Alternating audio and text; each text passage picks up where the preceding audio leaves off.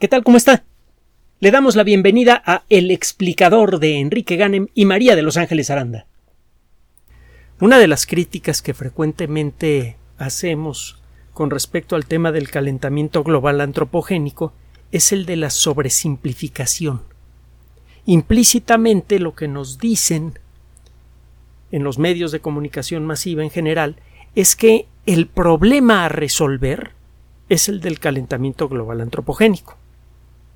Incluso en algunos medios eh, se ha mencionado ya de manera explícita el tema de la sobrepoblación y sobreexplotación de recursos, pero siempre nos dicen que eso realmente no es un problema, que eso lo resolvemos con tecnología.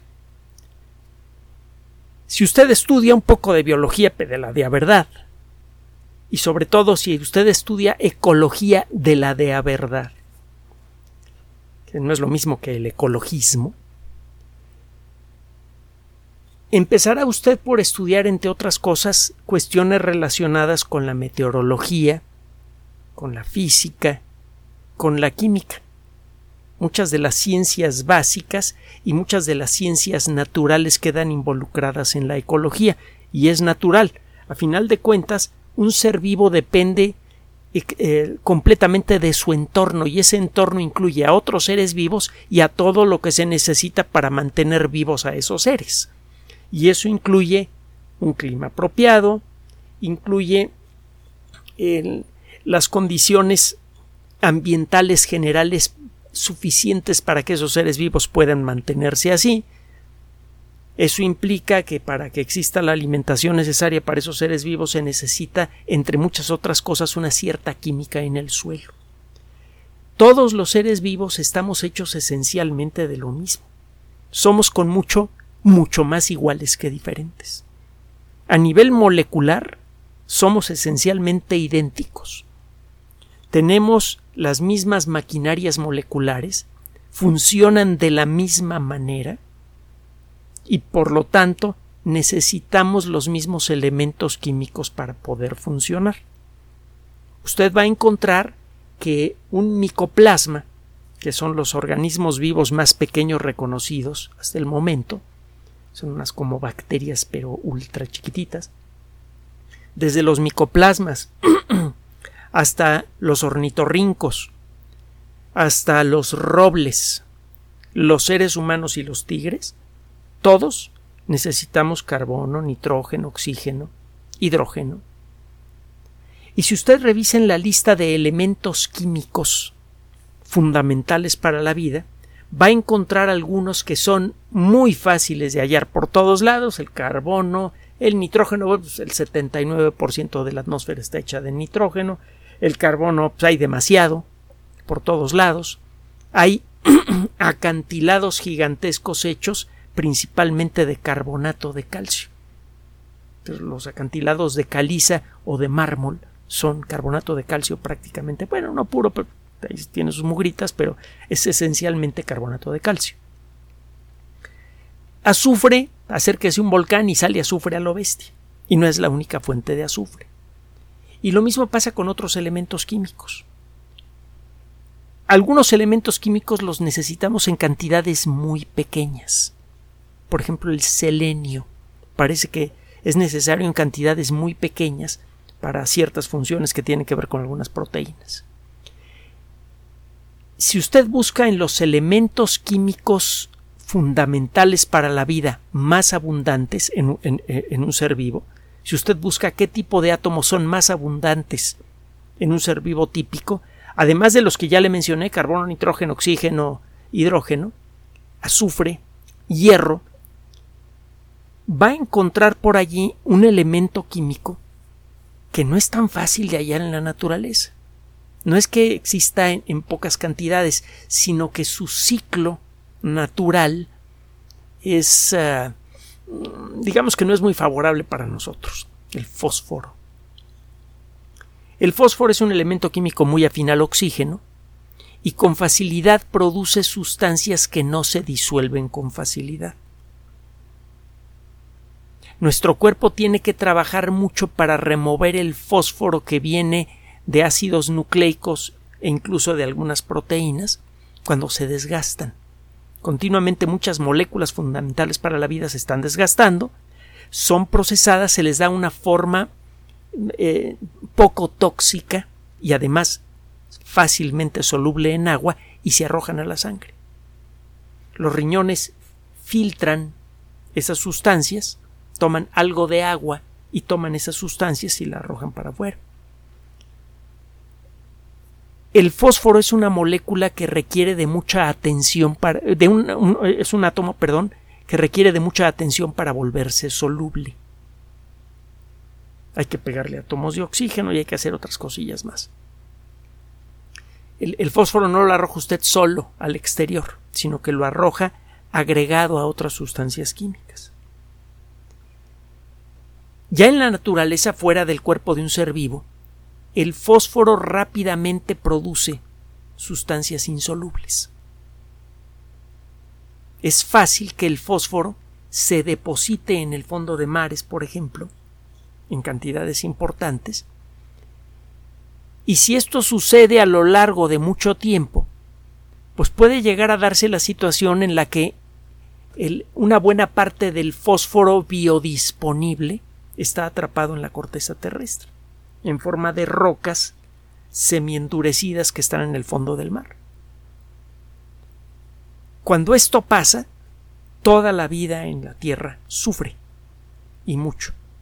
El fósforo no es un elemento químico que encuentre usted en grandes cantidades en rocas, no como puede usted encontrar el carbono, por ejemplo, o incluso el hierro.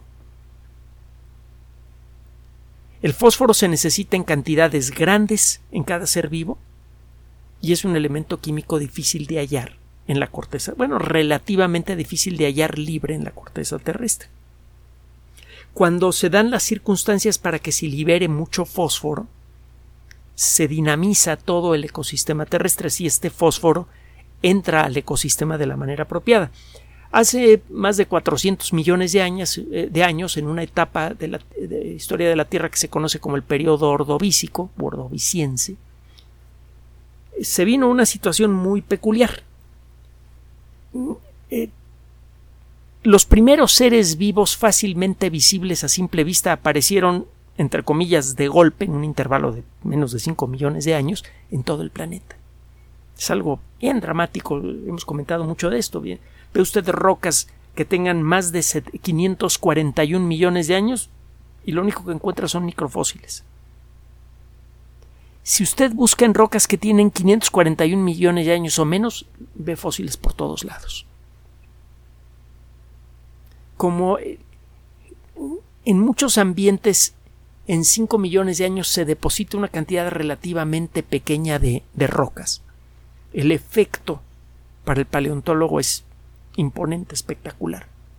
Ve usted rocas prácticamente desnudas de fósiles visibles a simple vista y de pronto las, rocas que están más arriba, que son un poco más jóvenes, se llenan de fósiles. Se viene esta explosión vital.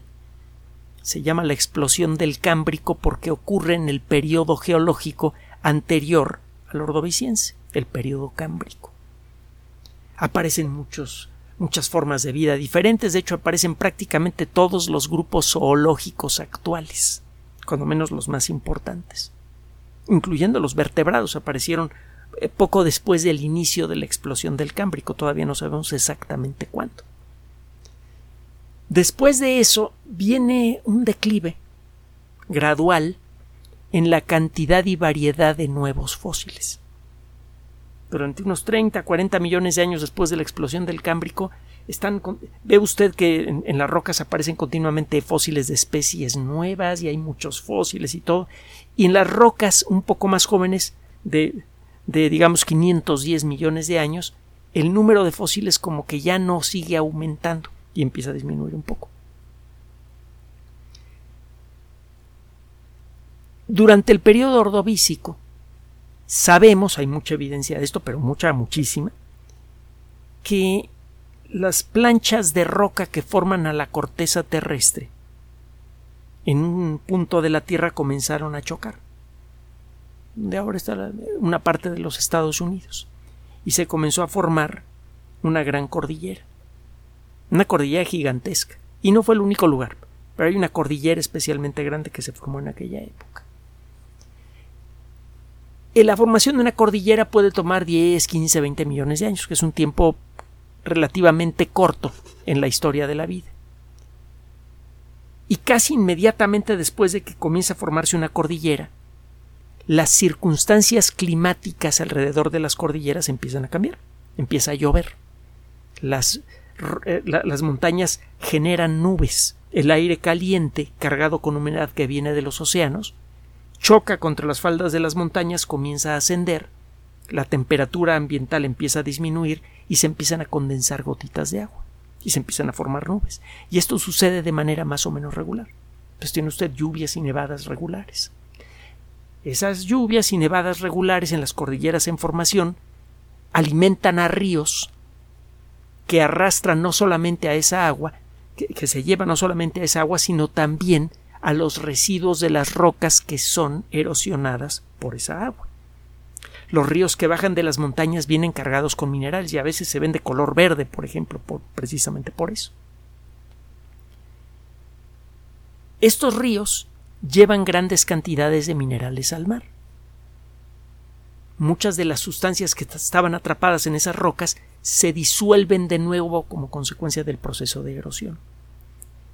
Esto parece que sucedió, hay mucha evidencia, le digo, de esto, durante el periodo ordoviciense, ordovícico. En un intervalo de tiempo muy breve aparecieron muchos ríos en algunos continentes que tenían rocas antiguas, y estos ríos comenzaron a erosionar esas rocas y empezaron a llegar al mar. Y poco tiempo después, en las, eh, en, las llanuras que se, eh, submarinas que se encuentran cerca de la orilla de los continentes en lo que se llama la plataforma continental, empezaron a aparecer nuevos fósiles, muy abundantes. Hubo algo que revitalizó al océano. ¿Qué fue ese algo? La mejor explicación que hay hasta el momento, y de nuevo tiene muchas bases, es que este proceso de erosión liberó a mucho del fósforo que estaba atrapado en las rocas. La vida empezó a perder vitalidad durante la segunda mitad del periodo cámbrico como consecuencia de una lenta disminución de la, de la cantidad de fósforo biodisponible que había en la época. Este vuelve a aumentar cuando se empiezan a formar estas montañas y se inicia el proceso de erosión y la vida revive, se revitaliza. Bueno, hay muchos motivos entonces para eh, eh, eh, sustanciar lo que le voy a decir ahora. En la actualidad,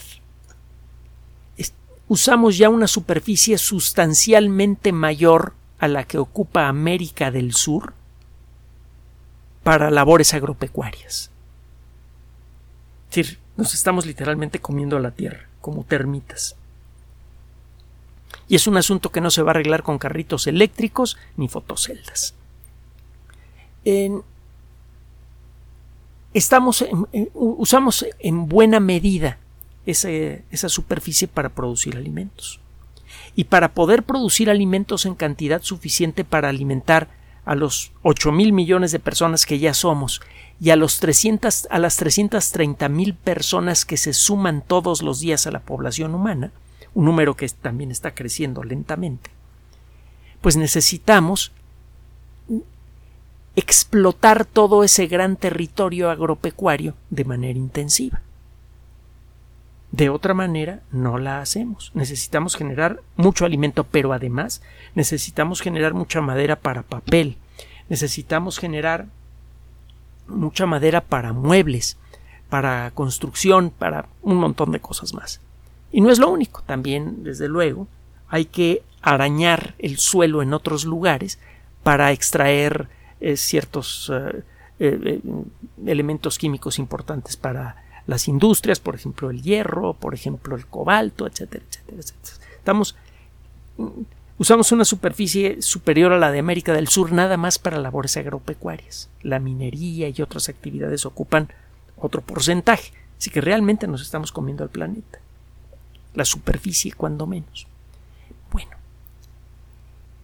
el, para poder sostener esta labor agropecuaria tan intensa, se necesita se necesitan fertilizantes artificiales. Los fertilizantes artificiales se, pueden fabricar en grandes cantidades a partir de la atmósfera, lo hemos comentado, el proceso de, de Haber-Bosch. Acuérdense que mencionamos que Fritz Haber es una de las personas más paradójicas en la historia de la ciencia. Un gran benefactor de la humanidad, la mitad de la población humana come gracias al proceso de Haber, que nos permite sintetizar abonos nitrogenados en grandes cantidades a partir del nitrógeno atmosférico, pero también fue el padre de la guerra química y eh, uno de los de los fundadores de la empresa y accionistas de la empresa que produjo el, el, el, material conocido como ciclón B, que era el uh, producto comercial que se utilizaba para producir cianuro en, los, en las cámaras de gas en los campos de concentración, principalmente en Auschwitz. Es el tipo, bueno, está toda una historia la de, la de Haber. Bueno, regresando al tema. Ya sé que alguno de ustedes a lo mejor ya escuchó la historia, pero acuérdense que de vez en que con alguna frecuencia tenemos el honor de contar con personas que nos escuchan por primera vez. Bueno, regresando al tema. Ahora sí. El sintetizar fertilizantes es un término un poco demasiado alegre. Podemos efectivamente sintetizar productos ricos en nitrógeno, que es uno de los elementos químicos más fundamentales para el crecimiento de las plantas. Es lo primero que hay que echarle a, un suelo si quiere usted enriquecerlo para facilitar que las plantas crezcan. Y ese lo podemos tomar del aire. Es un proceso relativamente. Es un proceso, ¿qué Es un proceso fácil. Tiene su costo, tiene su costo, pero no muy alto. Es costoso por las cantidades de, eh, de, eh, nitratos que hay que producir para fertilizar los suelos del mundo. Pero bueno, pues lo tomamos del aire y ya. Solo que hay un problema.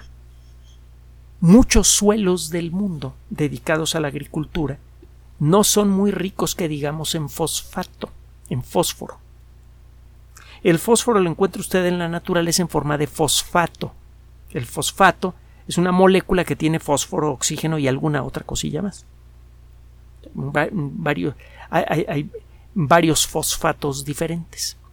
Bueno, el primer problema que hay con el fósforo en la actualidad es eh, que, al igual que sucedió en su momento en la segunda mitad del Cámbrico y en otros momentos de la historia de la Tierra, de la vida, el fósforo, la disponibilidad del fósforo está disminuyendo. Estamos usando muchísimo fósforo y mucho de ese fósforo está yendo a parar al mar y en el camino está haciendo chuza con el ecosistema. Ahorita lo voy a explicar. Podemos extraer fósforo de las rocas. No tenemos que esperarnos a que crezcan montañas para producir erosión. Podemos hacerlo nosotros, somos reteo. Para romper somos buenos. Eso creo que ya lo tenemos bastante claro. Así que el agarrar y romper montañas para sacar fosfato, pues debe ser fácil. Sí, solo que hay un pequeño problema. El 85% de las rocas, de las minas ricas en fosfato, en donde el fósforo está lo suficientemente concentrado como para que valga la pena minarlo, se encuentra en cinco países. Marruecos, China, Egipto, Argelia y Sudáfrica. El 85% de las rocas ricas en fosfato se encuentran allí. Nada más el 70% lo encuentra usted en Marruecos. 7 de cada 10 toneladas de fosfato que son extraídas de la corteza terrestre vienen de ese país. Eso significa que el suministro de fósforo en forma de fosfato para fertilizantes es extremadamente vulnerable a alteraciones eh, sociales, políticas, económicas o de lo que usted quiera. En el 2008, cuando se vino esta crisis espantosa producida intencionalmente por las grandes corporaciones para hacerse de más dinero, cosa que lograron a manos llenas, el precio del fosfato, de los fertilizantes basados en fosfato, creció, agarre usted bien de la silla si está usted sentado o sentada según el caso, creció en un 800%. creció ocho veces el precio de los fertilizantes basados en fosfato. Y eso le pega a los precios de los alimentos provenientes del campo, que son prácticamente todos, y eso tiene consecuencias generales para toda la economía. De arranque eso ya es malo. Bueno, agréguele usted a esto que el fósforo se usa de manera muy ineficiente. Mucho del fósforo que pone usted en el suelo, en, forma de roca eh, eh, rica en fosfato, en forma, esto ya es mucho menos común porque eh, cada vez hay menos aves en el mundo, en forma de guano, excremento de ave, o en forma de excremento animal, mucho del fósforo que usted pone en un terreno, no acaba entrando en una planta, sino que se diluye rápidamente en agua, va a parar a ríos y, a lagos, y eso genera, envenena rápidamente los ríos y lagos, mata peces, mata plantas, el agua se vuelve muy tóxica, no la puede usted beber, no la puede usted filtrar fácilmente, y mucha de esa agua va a parar al mar. Esto a su vez está generando un aumento exagerado en eh, eh, las poblaciones de organismos eh, que por mucho tiempo clasificamos como vegetales, como las algas microscópicas o las algas de verdad. El problema que tenemos en la actualidad con, con el sargazo tiene muy buena medida que ver con esto. Están usando cantidades brutales de fósforo que van a parar al mar, en donde fertilizan al océano de manera indebida, están creciendo plantas que no deberían crecer, esto altera el equilibrio del ecosistema marino y es ahí en donde se genera una buena parte del oxígeno que respiramos. Es en donde se genera muchísimo del alimento que va a parar a las mesas de países como Japón, como España, que tienen mucha comida del mar, como muchos países del mundo. Esto está ayudando a reducir el tamaño de las pesquerías, además de la sobrepesca, que es un problema verdaderamente grave. Entonces, estamos dando un doble golpe en relación al, fósforo a nuestros propios intereses. Por un lado, ese, lo estamos haciendo cada vez más escaso porque estamos sobreexplotando las fuentes de roca fosfática que hay en el mundo y por otro, una muy buena parte de lo que utilizamos en, nuestros campos realmente fertiliza a los campos. Lo demás se va a ríos y lagos, le den la torre al ecosistema en su camino, ríos y lagos quedan contaminados, etcétera, el mar queda contaminado y luego ese fósforo se deposita en el fondo del mar de donde resulta muy difícil de sacar. Estamos acelerando el proceso que secuestra al fósforo y lo convierte en roca. En el Reino Unido únicamente, menos de la mitad de las 174 mil toneladas de fosfato importado que se usan cada año se usan realmente para producir comida. Lo demás es desperdicio. La eficiencia o ineficiencia es similar en la Unión Europea es un problema muy, muy serio.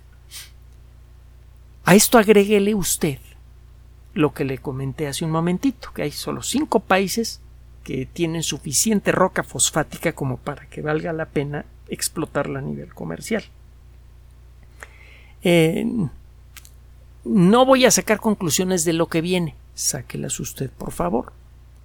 El mayor exportador de. Bueno, para comenzar, la epidemia de COVID-19 produjo un aumento muy importante del precio del fertilizante. De hecho, el tercer mayor aumento en el precio del, fosfato en 50 años, por la pura pandemia. Luego, China, que es el exportador principal de fosfato, ha impuesto tarifas especiales de exportación. Como consecuencia, de las eh, eh, de los ataques económicos que ha recibido de algunos países occidentales. Y Rusia, que es uno de los cinco productores más importantes de fosfato, pues ¿qué le, le, puedo decir? Acaba de hace poco, relativamente poco, de imponer una prohibición para la exportación de fosfato.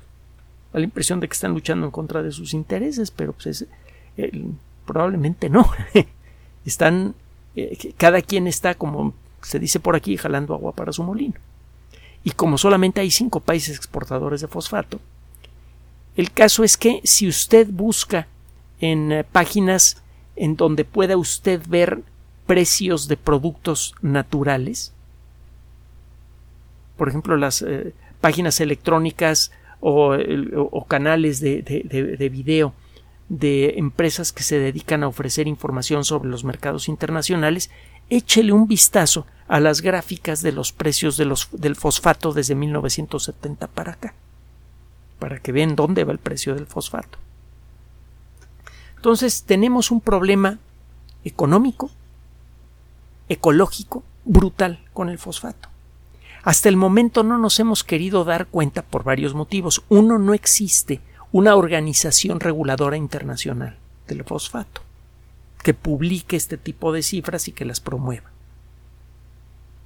Dos, no existen esfuerzos realmente efectivos, tanto por eh, la calidad de su trabajo como por el volumen, para el procesamiento del fósforo que sale de los, de los plantíos y va para ríos y lagos. Las aguas negras que salen de las ciudades también son ricas en fosfato y los esfuerzos que se han hecho por limpiar esas aguas y por recuperar el fosfato de manera que vuelva a ser utilizado en sembradíos es prácticamente nulo. Sobre todo en este último punto. Sí se hacen, desde luego, esfuerzos a gran escala para purificar el agua, pero no se soluciona el problema del fosfato. No se, no se aísla y se convierte en un producto reutilizable en granjas. En existe una propuesta por parte del Reino Unido precisamente para crear este tipo de, eh, de ah, organismo regulador. Se está tratando de crear conciencia con respecto al problema del fosfato, porque podría llegar a darse el caso en el futuro cercano que se empiecen a agotar las minas de fosfato o simplemente no puedan mantener el mismo ritmo de producción actual que se agrave la crisis eh, geopolítica tan, tan seria que hay en este momento y que involucra a algunos de los eh, grandes productores de fósforo como pueden ser China o Rusia. Y total, la suma de estas cosas podría llegar a producir, en pocas palabras, las bases para una hambruna mundial que podría dispararse casi literalmente de un año a otro. Basta con que de un año a otro, por el motivo que sea, que se reduzca de manera muy sustancial la disponibilidad de fosfato a nivel mundial. Entonces no se va a poder sostener la misma productividad en muchos lugares que actualmente parecen muy fértiles por sí mismos. Por ejemplo, los grandes campos en, Francia o en Italia. Por ejemplo, el centro de los Estados Unidos o muchos de los lugares más fértiles de México. No se podría sostener. Sobre todo si este trancazo viene de un año a otro. Ningún país está preparando para eso, creando la tecnología a gran escala necesaria para reciclar el fosfato que va para los ríos o que está ya en, en, eh, las descargas de aguas negras de las grandes ciudades. Ningún país está buscando eh, eh, crear el ambiente geopolítico necesario para garantizar el suministro de fosfato independientemente de las patadas por debajo de la mesa que quieran darse las grandes superpotencias. Esto lo hemos dicho en muchas ocasiones refiriéndonos a otros temas. Si eh, seguimos incrementando el tamaño de la población y sobre todo, más importante todavía, si seguimos funcionando con un esquema eh, eh, político, económico, neoliberalismo, que le da premio, facilita, impulsa la sobreexplotación de toda clase de recursos para, entre comillas, crear riqueza? Un buen día, en poco tiempo, podríamos toparnos de pronto con que no podemos sostener la producción de alimentos y estos podrían disminuir rápidamente. Y ya para finalizar, hay evidencia histórica, otro día la platicaremos, de, ah, de que muchos de los grandes conflictos bélicos, eh, nada más en el mundo occidental, que eran atribuidos a la ambición de conquista de algunos grandes personajes y todo eso, se debieron en realidad a las hambrunas. Así que, si no controlamos este tipo de problemas, lo que era un problema técnico de acceso al, fósforo se puede convertir en una guerra mundial.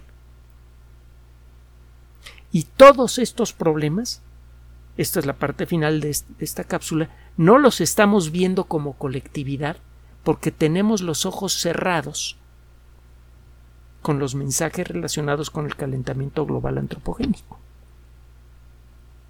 Hemos insistido por otros caminos que científicamente todavía hay muchos cabos sueltos con el rollo del calentamiento global antropogénico y que existen otros problemas iguales o mayores.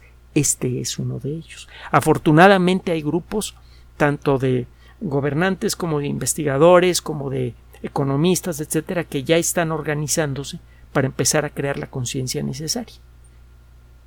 El asunto es que esta conciencia tiene que aparecer rápidamente para que se tomen también rápidamente a nivel internacional las acciones necesarias para conservar ese fosfato.